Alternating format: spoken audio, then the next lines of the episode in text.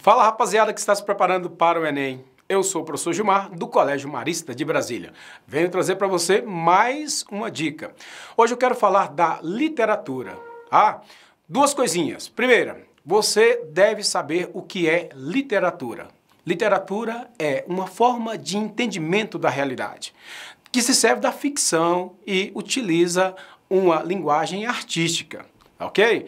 Então, por meio da literatura, você tem como conhecer outros momentos, outras realidades, outros contextos, ok? Então, isso é literatura. Outra coisa, tá? como o Enem cobra a literatura? Tá? Então, o que é importante você perceber? Primeiramente, é dizer que a, o Enem cobra um conhecimento panorâmico da literatura brasileira. O que, que eu chamo de panorâmico? Que o aluno conheça tá, o primeiro momento, por exemplo, das manifestações literárias. O que, que eu chamo isso? Começando com o quinhentismo, chegando lá ao arcadismo.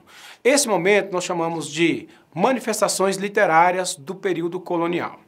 Passado o período colonial, tá, após a independência em 1822, nós falamos de um período de literatura nacional, que começa com o romantismo e vai se estender. Ok? Então, a partir do romantismo começa essa formação da identidade nacional, da identidade brasileira. Muito bom. Há uma tendência, a gente percebe muito nas provas, uma, um privilégio pelo modernismo, pela literatura do século XX. Arriscamos até dizer né, que um dos poetas mais cobrados é Carlos Drummond de Andrade, do modernismo. Ok?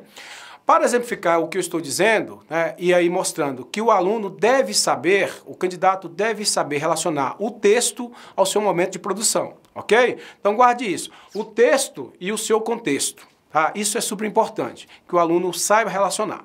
Um exemplo disso é uma questão que caiu no Enem no ano passado, tá? em que trazia o contexto histórico e literário do período barroco, Arcade, fundamenta o poema Casa dos Contos.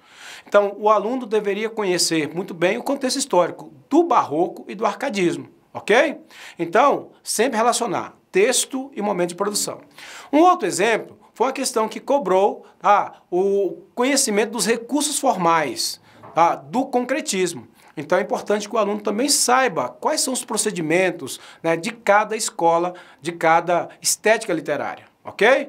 Então, entendendo isso, tá? conhecendo o panorama da literatura brasileira, você vai sair muito bem no Enem, ok? Se você gostou da dica, tá? Continue seguindo aqui o canal do Marista, porque dica forte para o Enem é aqui no Colégio Marista de Brasília, tá? Beijo!